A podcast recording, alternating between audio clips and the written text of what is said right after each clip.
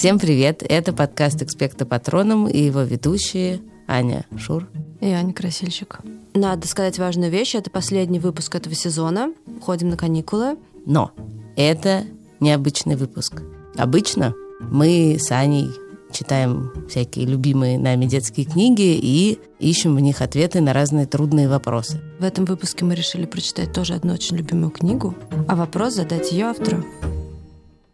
Книга — это «День числа Пи». Ужасно интересная, она двухчастная, непростой литературный прием. И первая часть про мальчика Леву Иноземцева, от его имени.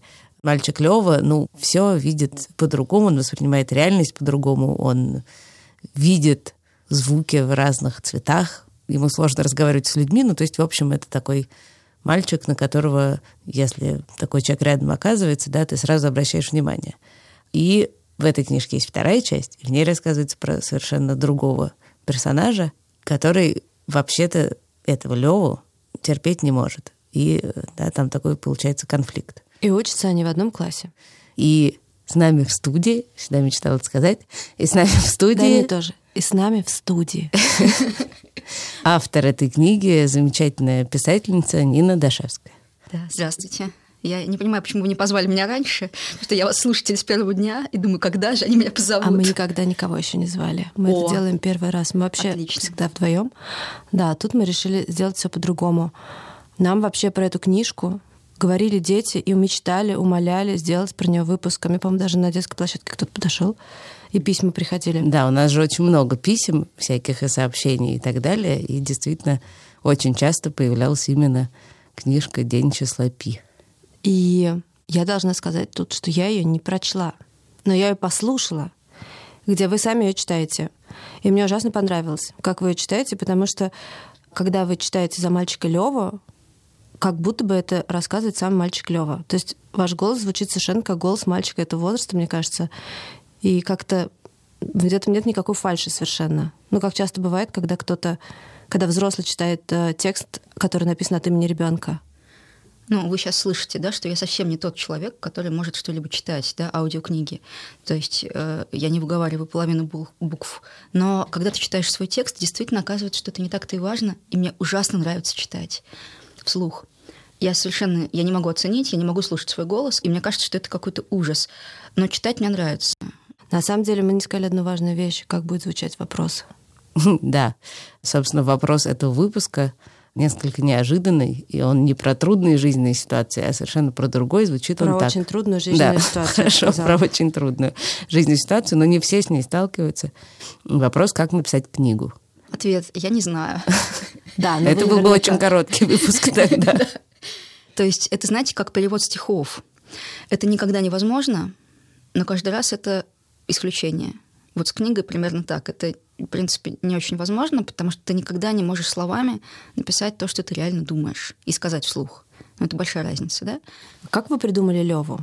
С Левой просто получилось, потому что я стал встречать таких людей. Они просто стали на меня валиться.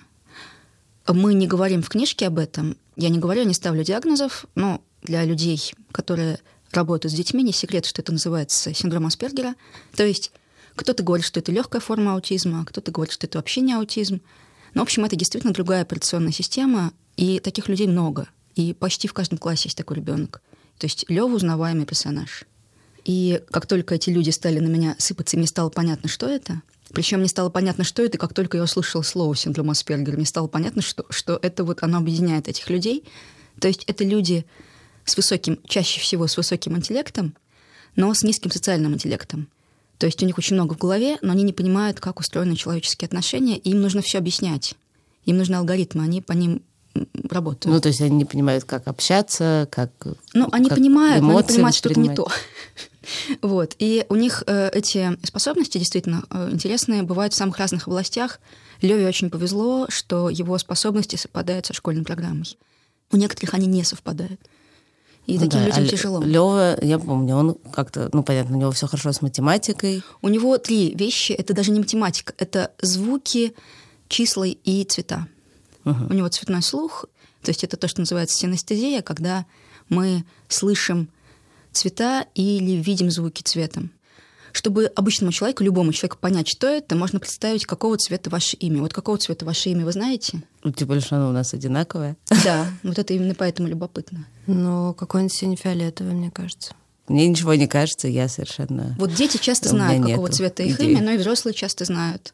А как вам так удалось прям вот забраться к нему в голову? Такое ощущение, что вы настолько это круто чувствуете, все его вот эти вот состояния и мысли, и это вот просто в очень многих книжках, когда читаешь, написанных от имени ребенка, очень часто чувствуешь какую-то фальшь. А тут ты ее вообще не чувствуешь. Я про взрослых не умею, потому что... Вот у меня есть подозрение, что когда я ну, пишу про взрослых, там какая-то лажа происходит. Я там не очень понимаю. Я и про детей не понимаю. Ну, как бы они сами друг про друга не понимают. И мне кажется, вот это именно непонимание, оно мне и мешает. Да? То есть, вот, например, я работаю в школе и понимаю, что я не учитель. Учитель знает, как надо. А я все время думаю, может, он лучше знает, может, я что-то не права в чем-то. Но с Левой такую чуть-чуть взрослую тему я пойду. Есть фильм про наверное, такой сильный очень фильм про аутиста «Антон тут рядом». Может быть, вы его знаете, но взрослые его наверняка знают. Но мне очень понравилось, как режиссер этого фильма говорит про Антона. Она говорит, я поняла, что во мне тоже это есть, но я научилась. То есть я точно знаю, что никакого аутизма, тем более синдрома Аспергера, у меня нет. Я нейротипичный человек, у меня ну, нет такой проблемы. Нейротипично, это значит... как Человек бы- с классической такой вот операционной системой внутри головы. Ну, грубо говоря, то, что мы называем нормальным, хотя вопрос нормы, это всегда, да, говорят, что не бывает здоровых, Ну да, бывает человек, недостаточно диагностировано. Не так сложно в обычном мире. Надо сказать, что и говоря. Леве это несложно, ему совершенно нормально. Это людям с ним невозможно. Потому что, когда ты читаешь про Леву изнутри Левиной головы, кажется, что все какие-то странные. Ну, он про это еще очень много говорит. Когда ему говорят, что ты какой-то не такой, он говорит, да это вы какие-то не такие. Ну, конечно, отлично». нормальный. Но каждый про себя думает, что он нормальный. И вообще-то он действительно нормальный. Просто ему сложно подключаться к другим людям. Вообще-то он не подарок. И такие люди, действительно, с ними сложно. Но когда к ним найдешь какой-то ну, ключ, с ними бывает ужасно интересно. Ну вот у вас в книжке так получилось, что Леве повезло не только со способностями, но и вот с теми, кто, с кем он живет, да, Да, его это воспитывают вот это, там такая Там замечательная дедушка и пара бабушка, дедушка да. и бабушка, которые, это не спойлер, потому что это в начале где-то Да. книжки, которые на самом деле не дедушка и не бабушка, но у меня вот как раз был про это вопрос. А вы как бы придумывали какую-то ему, то, что называется, backstory? Ну, мы знаем, что его оставили как Да. в аэропорту, его нашел дедушка, потом как-то там ему удалось его установить. Ему оставили фамилию, что в надежде, что если родители его начнут искать, то они по этой фамилии его найдут. Но вы придумывали, кто были эти Я родители? что- объясню, как а, почему вышло? так получилось. Если бы у Левы были родители, всегда родители таких детей, они ужасно переживают, что их дети как-то себя не так ведут. Они ужасно переживают. Им кажется, что ну, мой ребенок прекрасный, но вот он так себя ведет ужасно, и вот Ну я да, как-то что виноват. как-то мешает всем. И они бы его что? издергали просто. Ну, что, собственно говоря, все родители и делают со своими детьми. С любыми С причем. любыми детьми, Да. да. Но действительно, то есть бабушки, дедушки делают то же самое, иногда и похуже. Но по возрасту они как прабабушка и прадедушка, они очень пожилые люди. Да, очень похоже на вот сказочный такой сюжет, Да. что вот Э, они я мечтали, понимаю, мечтали о что детях. это не и совсем вот- похоже он же на- еще и иноземцев, он же еще как будто инопланетянин такой, Ну который да, он именно. А синдром Аспергера по-другому называется синдром инопланетянина. Подаренный ребеночек, э, найденный, да, и они в первую очередь так рады, что у них есть, и их задача просто научить его жить без них, чтобы он справлялся. Потому что есть вопросы, справится он или нет. Потому что они понимают, что у них не так много времени. И тут, конечно, вот очень важны люди, которых он встречает. Ну а все-таки, а расскажите нам, ужасно интересно, кто эти родители, почему они его бросили? Они испугались. Они правда испугались? То есть они действительно были эти реальные Они люди? очень молодые люди, и они просто испугались. Ну, я так себе представляю, но мне бы не хотелось да больше об этом говорить, но с ним ничего не случилось, они просто реально испугались. То есть он про них почти ничего не помнит. Мне совершенно неинтересна история про то, как там он ищет родителей. Ему они не нужны, его устраивают те, которые у него есть. Для Левы самого важно, что он иноземцев, что он, хотя и они его любят, но он не их. Мгм. А у меня, кстати, был мальчик в школе, и родители иногда пишут э, записки учителям, ну вот в школе интеллектуал было так принято писать записки про своего ребенка, да, заранее. И в числе прочего там было написано, некоторое время жил по легенде о своем внеземном происхождении. Вот, как раз в это время вот э, Лёва я и писал, поэтому я вот взяла вот эту тему, что он говорит, меня подбросили инопланетяне. Но, как ни странно, с Левой мне было проще, мне вообще с ним было все понятно. Мне было очень сложно с Кирюшей. Так, на всякий случай для тех, кто не читал книжку. Вторая часть книги написана от лица Кирилла Комлева. От лица человека, которого мы не называем, пока не прочитаем книжку. Это, да. ну, это я спойлер? Думаю, что это, да, это спойлер, но я думаю, что он не страшный, потому Ну, что... это очевидно, что это он. Да, но вот это тоже такой у нас был вопрос, задуман заранее, что у вас такой фантастический Лёва, и про него, ну, как бы и так интересно, и очень понятно, что он очень ваш, и его история очень как-то вас, ну, волнует, и вы как-то ее придумали и так далее. А как бы Кирилл кажется менее интересным персонажем. Ну, Я бы даже сказала, что я в Леву полностью верю, а в Кирилла я не верю. И вообще у меня был вопрос, а почему вы решили сделать эту книжку из двух частей? Почему вы не, не решили ограничиться Левиной историей? Я хотела. Изначально был только Лева, у меня не думала ни про какого а, Кирилла то вообще. все-таки Да, Кирилл Лёва потом только. случился. А потом самокат сказал мне, Нина, все прекрасно, но мало. Давайте придумаем какую-нибудь ему а, какие-нибудь таблицы, какую-нибудь музыку, которую он пишет, какие-нибудь схемы. Я говорю, ну я-то не он, я всего этого не знаю. Ну, как бы так бывает, что герой умнее вас, да, или он пишет гениальные стихи, ваша задача только не написать, не дай бог, эти гениальные стихи, чтобы читатель, правда, остался в счастливом неведении, что он там пишет. И потом я помню прям момент, когда мне стало понятно, что это, ну, Кирилл, и мне очень этого не хотелось. Я была как-то очень против. Но бывает момент, когда ты понимаешь, что все, ты уже начал. А ты против, и ты не хочешь. Вот, мне пришлось исправить ему инструмент. Все остальное осталось в книжке, как было. Исправить А инструмент. Кирилл играл на флейте, такой Так. холодный инструмент. Я ему поменяла его на виолончель. Мне это был очень, ну, ва- важен был звук. И, конечно, Кирилл, который во второй части появляется, он, но он мне дороже, потому что мне с ним было значительно тяжелее. А у него есть какой-то, не знаю, Прототип? прототип, или что-то, или он прямо... Ну, говорит, что они, они оба как бы из... Ты все равно героя пишешь из себя в первую очередь. Поэтому, может быть, и так как Кирилл дальше от меня, у нас меньше общего, он, может быть, и действительно получился меньше. Но я как бы за него больше переживаю. За Леву, как ни странно, я вообще не переживаю, у него все в порядке. Он ужасно обаятельный, и несмотря на все свои странности, у него все будет нормально. Ему главное, значит, поступить на IT и найти работу. И на самом деле, вот правда, в какой-то момент мне стало понятно, что я переживаю больше за Кирилла, потому что ему очень сложно. Он очень хочет быть необычным и мается, потому что ощущает, что у него есть потолок над головой. У нас, мне кажется, у всех людей есть этот момент, когда ты вдруг начинаешь понимать, что ты не можешь прыгнуть выше этой головы. Потому что маленькие дети их часто очень хвалят. Сейчас им дают бесконечные награды, гордость школы. Там приходишь к четверокласснику, у него там все в медалях. А потом наступает пятый класс. Ну, знаете, ты в третьем, например, ты занял четвертое место, и ты думаешь, вот еще чуть-чуть, и будет там второе. И вдруг в пятом ты понимаешь, не будет. Я буду на семнадцатом, вообще я туда уже больше не пойду. Ну да, очень часто И вот это вот пятый, перестаешь пятый, шестой соревноваться. класс, вот это ощущение, что ты понимаешь, что есть вещи, которые тебе просто не сделать. Может быть, это ошибка. Может быть, ты сделаешь потом. Но ощущение, что ты... У всех музыкантов есть период, когда надо бросить. Он думает, надо бросать мою скрипку, у меня ничего не получается. Ну вот у всех это было. И вот Кирилл сейчас находится в этой стадии. Я не знаю. Я не знаю, может быть, он правда очень хороший поэт. Может быть, он хороший музыкант. То есть все может быть еще с ним. Но у него сейчас вот такой кризис. Тем более этот Лева под носом, который ужасно его достает. Да, эта часть э, действительно очень понятна, почему Лева его так мучает. Ну, я рада, что у нас получилась такая сложная книжка из двух частей. То есть, как всегда бывает, ты сначала воспринимаешь идею издателя или, или редактора в штыки, а потом думаешь, а все-таки хорошо получилось. А у вас были вот с этой второй частью такие запинки, когда вроде вообще не идет, и вот как в таких, так у нас вопрос, как написать книгу, как в таких случаях быть, если ты запнулся, и у тебя просто вот не идет. Мне кажется, он весь такой был от начала до конца. И, как ни странно, у меня есть два практических совета. Оба работают, мне кажется, рабочие. Записываем, Первый. мы записываем. Если вам нужно что-то написать, ну, даже сочинение, да, и у вас, ну, не идет. И вы думаете, я это сделаю прекрасно, идеально, но сейчас я не могу. Но я могу сделать очень круто, я знаю, но не сейчас. Нужно отключить все входящие. То есть выключить интернет, съесть уже все, что вы хотели, вот выпить весь чай уже, чтобы вот вы уже больше не могли. И вот у вас белый лист бумаги, и вот ты себе говоришь, вот полчаса сиди и ничего больше не делай. Ну, иногда бывает и вариант, вы заснете. Но потом вот окажется, что вот, ну вот хоть, хоть как. Вот, в общем, вот это состояние, мы очень боимся скуки. И когда нам скучно, мы стараемся это чем-то забить. И родители обычно не позволяют детям скучать, особенно маленьким. Они думают, что если им скучно, то они как-то виноваты. А когда скучно, вот на пустое место приходит. Я понимаю, что когда у меня сел телефон, я сначала минут 15 маюсь, а потом начинаю чем-то думать.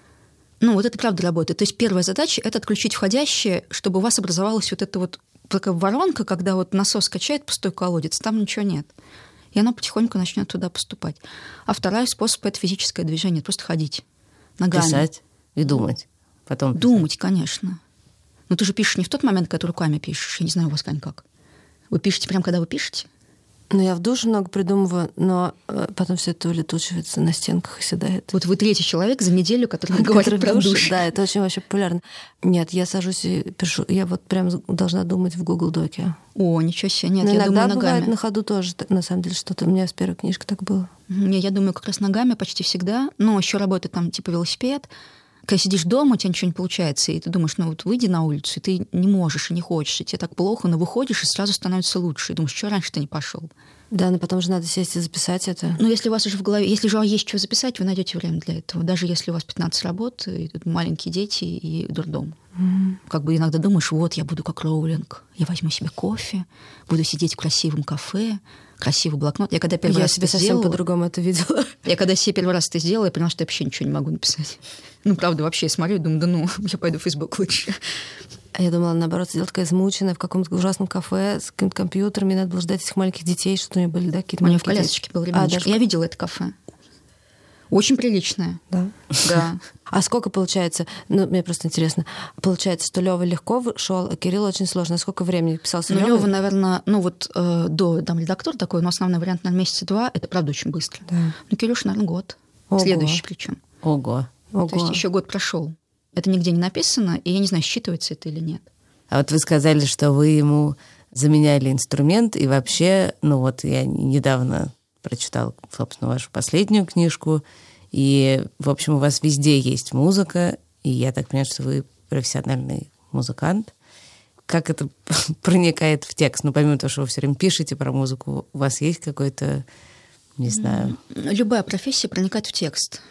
То есть у всех писателей же есть какое-то еще образование. Да? Кто-то закончил, там, не знаю, авиационный институт, кто-то э, там филологический, кто- кто-то в школе работает, у кого-то языки. В общем, у всех есть что-то еще, и оно, конечно, ну, отражается на тексте. Хотя, вот вы спрашиваете про музыку, напрямую как будто бы нет, но, наверное, мне важен звук. То есть мне очень важно, как текст звучит вслух. А вот вы когда пишете, вы его как бы себе потом прочитываете вслух Ну, честно сказать, куски? что повести нет, а вот сказки, да, обязательно. Мгм. То есть короткий текст, особенно если это сказка, да, особенно если это детский текст, обязательно вслух. Ну, если что-то плохо читается вслух, то, ну, надо переделывать. У нас же с вами был такой опыт как раз в приложении «Гусь-гусь», где есть ваш рассказ «Канатоходец», и мы как раз очень долго к нему придумывали, как его оформить музыкально, чтобы как раз не было какой-то фальши, не было какой-то пошлости, ну и каких-то очевидных да, э, звук, звуковых эффектов. Но когда вы это слушали, вам как бы показалось, что да, мы поймали вот это сочетание, потому что вы же, видимо, тоже какое-то звучание слышите свое. Ну, мне понравилось очень, хотя меня больше всего не понравился, конечно, мой голос. Вот, то есть это было такое тяжелое для меня испытание, но учитывая, что я поняла, что вы сделали что-то еще, да, кроме моего голоса, вот «Канатоходца» я послушала. Остальные записи я не слушала, честно говоря. Но это, правда, был какой-то интересный опыт, потому что ты понимаешь, как это по-разному звучит. Мы с Аней, я помню, в какой-то момент рассуждали про собственную профессию, про редакторскую, и что в ней очень многое строится. Ну, понятно, что ты как бы хорошо знаешь язык, и грамматику, и не знаю что, но в основном ты, конечно, просто слышишь фальшь. Ну, снимаешь неправду, да. Ну, что-то такое. Это очень похоже на актерскую профессию. Очень, очень. Знаете, как говорят, вот ребенок там что-то изображает, он говорит, ну ты актер. Это всегда, я вдруг поняла, что это вообще неправда. Это значит плохой актер. Потому что хороший актер, ты не видишь, что он играет, потому что он не играет. То есть он ищет правду в, ну, в том, что он делает.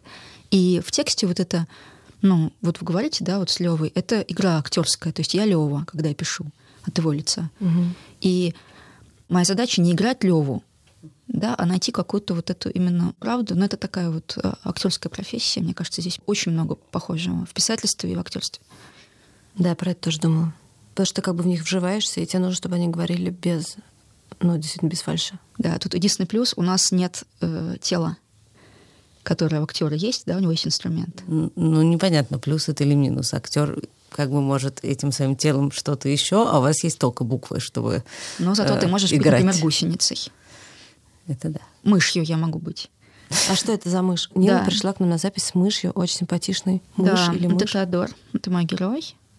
Из книжки Тео «Театральный капитан», из детской книжки. Вот у меня сделали белорусские кукольники из Минска. Я никогда не думала, что я буду такой, значит, таскать с собой игрушку. Но он не игрушка. Вот, и он даже у нас стал актером, он играет в спектакле. Тео, театральный капитан. Вот сейчас у него были первые гастроли. В общем, он довольно самостоятельный такой зверь. Так, я запуталась. Вы работаете в школе, вы пишете книги, вы э, музыкант, еще какой-то театр все время фигурирует. Кто же вы? Мое образование, Московская консерватория, я работала в оркестре, думала, что я там буду, что я встала на эти рельсы и поехала. Что я, это называется, знаете, как у музыкантов, сесть в оркестр. Этот сел к Плетневу, этот сел там куда-нибудь к Спивакову, да, то есть вот сидишь. На всю жизнь. А, Нет, ну это, это потом понимаешь, что это не совсем правда, что человек на этом месте в оркестре тоже очень много может делать интересного. Но иногда бывает, что люди ну, теряют интерес в оркестре, они там просто действительно си- сидят. И, это, сколько вы конечно, сидели? Ну, я работала сначала в Госкамерном, это филармонический такой серьезный оркестр, и потом я ушла в детский театр САЦ. Но это такой дауншифтинг, то есть игра на понижение, уйти из камерного академического оркестра в театральную яму. Я не любила театр никогда. Но через служебную дверь оказалось там так много интересного. И хотя я там уже 7 лет не работаю, все равно говорю мой театр. То есть оказалось, что в детском театре иногда настоящее искусство встречается чаще, чем вот на сценах, да, филармонии, консерватории и так далее. Но не то чтобы чаще, но оно там тоже заходит и довольно основательно. Вот. Ну и люди там работают сумасшедшие совершенно. Понимаете, вот вы сегодня поете Татьяну, а завтра опять же там гусеницу или лягушку. Если вы будете к себе очень серьезно относиться, то вы не сможете там. А это как раз у вас есть в вашей новой книге. Там э, родители главного героя, его зовут Ваня, не знаю, где у него Творогов. ударение, Творогов. Творогов, да. А, они вот Они как раз... оперные да, певцы, и, конечно, в них очень много от э, ребят, которые работают в САЦе. да, там этот Ваня все время говорит, ну что ты сегодня поешь, кушетку. Ну да, про кушетку это правда, это действительно, да, опера «Дитя и волшебство», там все, все это правда, правда. Я видела, поздравляю артистов с исполнением роли стула, кушетки, желаем им дальнейших творческих успехов. Это очень смешно. Вот, но это правда хорошая, ну, настоящая роль. Я вернусь к своему вопросу. Ну вот вы сидели в, в одной, нет, не в яме. Сначала вы сидели в оркестре, потом вы ушли в яму. Да. А как вообще так случилось, что вы решили написать книжку? А я болтун просто. Я люблю разговаривать. Сначала дети обычно говорят, а я еще младший ребенок, мне все время говорили, помолчи. А потом человек замолкает. И ты уже говоришь, там как, что? Он говорит, ну, нормально. И думаешь, что, раньше разговаривал, уже хорошо было. Вот, тоже какое-то время было, я действительно примолкла. Но главное, мне попался в руки журнал «Кукумбер», и э, там была маленькая такая приписочка «Присылайте ваши рукописи». Я думаю, а что бы не прислать? Сколько было вам лет? 30. А что вы туда послали? сказку. Ее Сказку. сразу напечатали. Да, то есть это было как-то очень, ну, правда, очень быстро. То есть я давно работала в оркестре, как мне кажется, когда был кукумбер. При этом я понимаю, что когда я начала писать первую книжку, повесть, э, я писала 6 лет, но не потому, что я так долго ее писала, что ты каждый день садишься и пишешь. Я, ну, просто про нее думала. И вот через 6 лет я решил, что пора заканчивать. Она такая тоненькая. Пора ушла. заканчивать думать или пора заканчивать? Пора заканчивать, ну, ставить точку. А что это было? Это была скрипка неизвестного мастера. Я отправила на книгуру. И она неожиданно для меня сначала вошла в короткий список, потом даже взяла второе место. Попала с Юлией Кузнецовой. Это было вообще неожиданно. То есть я вообще такого не могла ожидать даже. Вот. Ну и книжка появилась еще года через четыре только. То есть у меня какое-то время были публикации только в интернете. У меня знали в, в узком кругу люди, которые интересовались да, конкурсами. И вот потом книжки начали меня догонять стремительно. Они все стали быстро-быстро выходить. То есть как-то накопилось. То есть вообще это все очень недавно, недавняя история для меня. И мне очень странно, когда тебе присылают как какому-то взрослому человеку, что тебя спрашивают, ты думаешь, боже мой, как бы как, кого вы спрашиваете? Вы меня позвали, опять же, думаю, да, да, ладно, хорошо. А вот вы сейчас, когда пишете, вы когда пишете и где? Вы за столом сидите или в кресле, или в кровати? В общем, все книжки, которые сейчас вышли, вот на данный момент, они все написаны, у меня не было стола никакого. То есть большая часть написана в метро, Метро. А на чем? ну, у меня планшет. Сейчас я просто очень мало пишу. Прям очень мало. Потому что у меня было ощущение, что мне было что сказать, а потом я как-то выговорилась, и ходить опять по кругу, да, еще раз рассказывать про такого мальчика, который любит математику или музыку, сколько можно уже. Я пытаюсь поймать чего-то, и я не очень понимаю сейчас, и сейчас последние два года на нас обрушились неожиданно детские курсы. Детские курсы, курсы писательского мастерства. Мне казалось, что это какой-то, ну, что это такое. А сейчас я понимаю, что это много смысла и для меня, и для них. Но когда ты работаешь с чужими текстами, ты тратишь примерно то же самое вещество, которым ты пишешь. Вполне возможно, что если бы их не было, этих детей, то я бы тоже бы ничего не писал. Но сейчас я чувствую, что у меня прям вот ну, туда все уходит, и я иногда пишу рассказы. То есть последний большой текст был как раз у Торогов, он был закончен летом 19-го.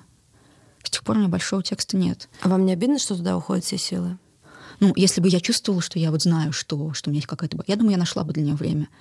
Мне такое ощущение, что так много всего происходит в эти два года, нам бы переварить это все. То есть, может быть, потом надо будет взять какую-то паузу. И вот опять же про театр я написала книжку, когда из театра ушла, года через два.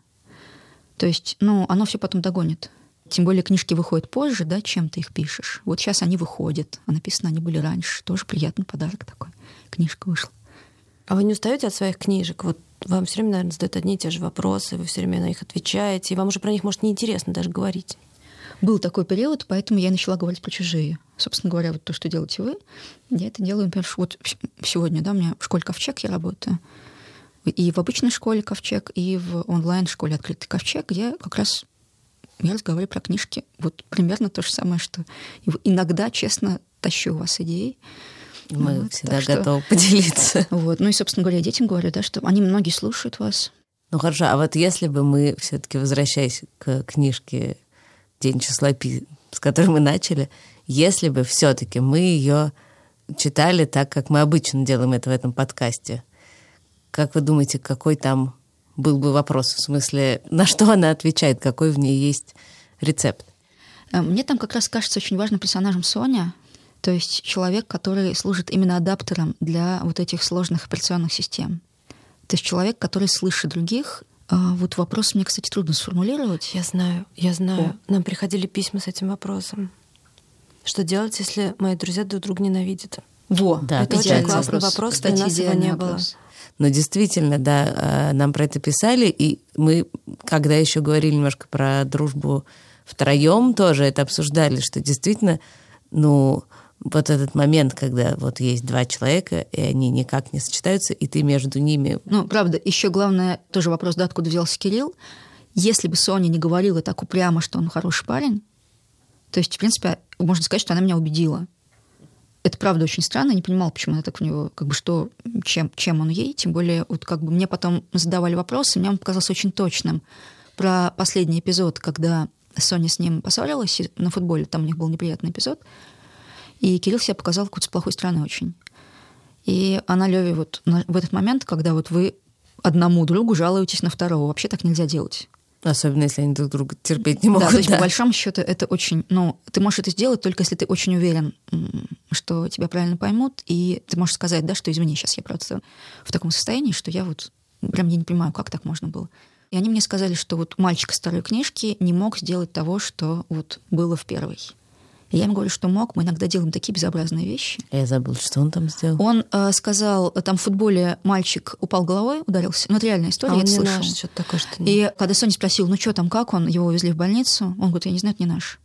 А, да-да-да, да. Но на самом деле так делают люди. Конечно, ну, конечно, он говорит, не наш. Угу. И, ну, какая разница, как бы, ну, человек упал головой, чего. То есть мог бы сказать, я не знаю, там, да, но он сказал, да, типа, какая разница, это не наш. И вот это вот, это не наш, а учитывая, что там еще идет такая по краю идет военная тема, она там про дедушку говорит, что вот ну, как бы они, они вообще иногда там закидывают, да, вот эту тему, что там э, война, там мужское дело, не мужское, что вот есть человек, который растит свой сад. Вот. То есть вообще эта тема, ну, ее волнует. То есть получается, что как бы Сонин секрет в том, что она слышит их обоих и... Она старается быть максимально честной, и вот все-таки это единственный случай, когда она одному настучала на другого. Она нас часто ставит в эту ситуацию. Когда говорит, ну скажи, ведь он же, ну посмотри, какой он. И вот тут надо очень держаться, потому что если ты скажешь, ну поддержишь одного друга, тебе потом будет ужасно неловко перед другим. И тут важно удержать вот эту линию. Не соглашаться с другом своим просто потому, что он ваш друг. если он говорит про кого-то другого, может быть, правду даже. В общем, нужно не выбирать сторону. Ну да, нет, ну в книжке, конечно, этим троим еще немножко помогли разные обстоятельства. Ну, тут уж я не буду говорить, какие. Это уж совсем спойлер. Но, конечно, все равно, да, Соня — это такое какое-то им невероятное везение. Ну вот Соня, Лёве мне кажется, она может быть на самом деле, может быть, и главный даже персонаж книги, хотя ее там мало. Потому что она именно, она меняется больше всех. Пожалева вообще не меняется. Ему просто повезло встретить да, одного, другого. Он чуть-чуть стал как-то слышать больше других людей, но в целом у него есть одно движение, которое он делает. Я не знаю, это могло бы быть или нет. То есть вот здесь вот я засомневалась, не подогнала ли я обстоятельства к моим желаниям. Когда он приносит чай тому, кто замерз. Угу. Во второй части Холодный. есть эпизод, когда он приносит чай, и ты думаешь, боже мой, это Лева принес мне чай, да что случилось? А потом, а, чай холодный, все в порядке. То есть все нормально. Это Лева, который вообще ни о чем не думает. То есть, в принципе, он не способен на вот эти движения, да, увидеть, что кому-то плохо и как-то ему помочь. Ну, это он как раз приучен, что в таких случаях, когда кому-то холодно, надо принести чай. Это такая, как это называется, когнитивно-поведенческая да, да, да, история. То есть, то есть этому можно научить. Угу. То есть научить, да, что вот кто-то плачет, что делать? А мы вообще сами не знаем, что делать. Мы обычно действуем по ситуации. А вот таким людям нужно сказать, как бы, ну, что да. делать. Горячий напиток и объятия. У Лёвы есть очень сильная сторона в этом вопросе, именно в его э, иногда неспособности понимать, что происходит, потому что в момент, когда они с Соней знакомятся, то есть хотя она училась с ним в одном классе, но на него никто, его никто не обижает же, никто, никто не травит, там не болит, э, потому что, ну, ну, такое ощущение, что они его как бы побаиваются. Ну, да, смысле, просто он тронешь, как бы... А, он... а как его сидит, ну, да. сидит в углу? Ну, пускай сидит. Ему не то, чтобы там очень плохо, ему нормально. Вот. И Лева катается на роликах, и он сталкивается с какой-то девочкой и понимает, что это его одноклассница. Они начинают разговаривать, хотя никогда этого не делали, в школе это не могло бы произойти. И она вдруг понимает, что с ним интересно, ну, потому что он начинает ее грузить. Он же ему все равно слушает его или нет. Он ее грузит там скоростью звука, теорией вероятности, фракталами. И он на следующий день к ней, естественно, подходит, потому что они же уже начали разговаривать. Она говорит, Лев, ты меня извини, но тебе все равно, что те люди думают, а мне нет. И если я с тобой буду дружить, надо мной будет все смеяться. И он воспринимает это как задачу, и он ее решает, или урок и решает, говорит, давай переписываться. Так даже никто не увидит, что я тебе пишу. И не обижается. Она говорит, ты что, не обиделся, что ли? Он говорит, я должен был. Что в таких случаях обижаются? То есть, ну, в этом есть его, да, его защита. Очень чувствуется, что вы очень как-то любите своих персонажей. Вот Почти я не понимаю, всех. как люди пишут, если они их не любят. Да, но у вас есть все-таки любимчик? Ну, любимчик всегда последний. А, то есть Творогов. Ну, сейчас Творогов, да. Ну, и «Зимний мастер» тоже как бы важная история, но все таки там сказка, и она более такая, ну, метафорическая, что ли. А Ваня, да, очень. Творогов последний. То есть самый любимый младшенький?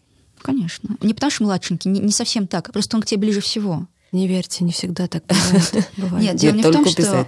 Нет, только в литературе. Дело не в том, что он младший, а в том, это как... Это не похоже на детей, а похоже на себя. Вот вы смотрите на свои фотографии, вот вам показывают, вы такой смешной в 6 лет, мороженое дети, и весь смазались. И мама очень любит эту фотографию. И вас еще очень любит. И вас любит, да.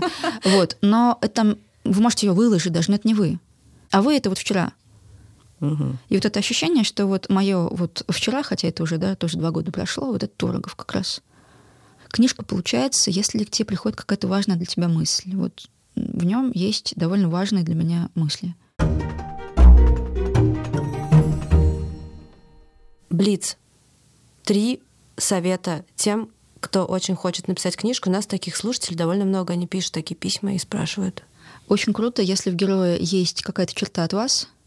То есть он, может быть, вообще на вас не похож, но что-то будет от вас, что вы точно знаете. То есть, скажем, он будет какой-нибудь ужасный инопланетянин с зелеными ушами и с пятью хвостами, но он будет в многодетной семье, и будет, его будет доставать младший брат. И мы поверим в этот момент. То есть что-то должно быть обязательно от вас. Второе, что-то должно быть не от вас.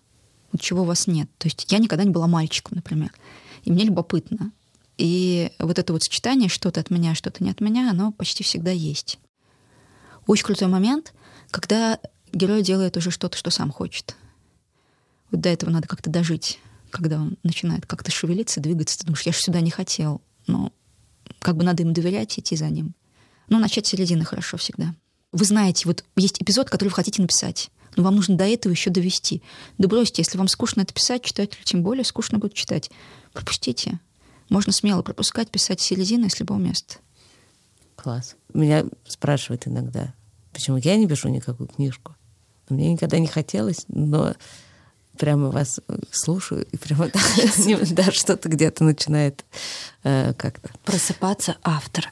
О, страшное дело.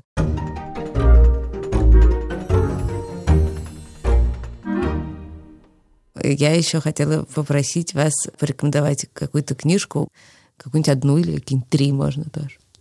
Но для старших читателей, вот людей, которые ближе к старшей школе, я очень люблю Марту с черепами. Вообще очень люблю Дарью Варденбург. Вот Даша делает то, что я не умею. То есть я смотрю и думаю, у нее герой, он, с одной стороны, такой очень рациональный, точный, я в него очень верю, но он не холодный. Мне очень нравится ее герой, мне нравится и книга «Правило 69» для толстой чайки.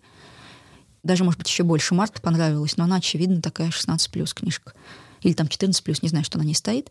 Но в целом, вот, если вы чувствуете, что вы выросли уже из, так скажем, условно моих книг, возьмите Марту, она очень классная. Но я очень люблю Машу Ботио и очень люблю ее книжку «Сад имени Т.С.» она как-то прошла почти незамеченной, мне очень жаль. Вообще, ну, я понимаю, что Маша Ботева писатель не для всех, но у нее какие-то особенные отношения с языком. Вот сад имени ТС мне кажется очень такая ценная штука. Жалко, что она так пролетела, мы почти ее не знаем. Еще я очень люблю Аню Анисимову.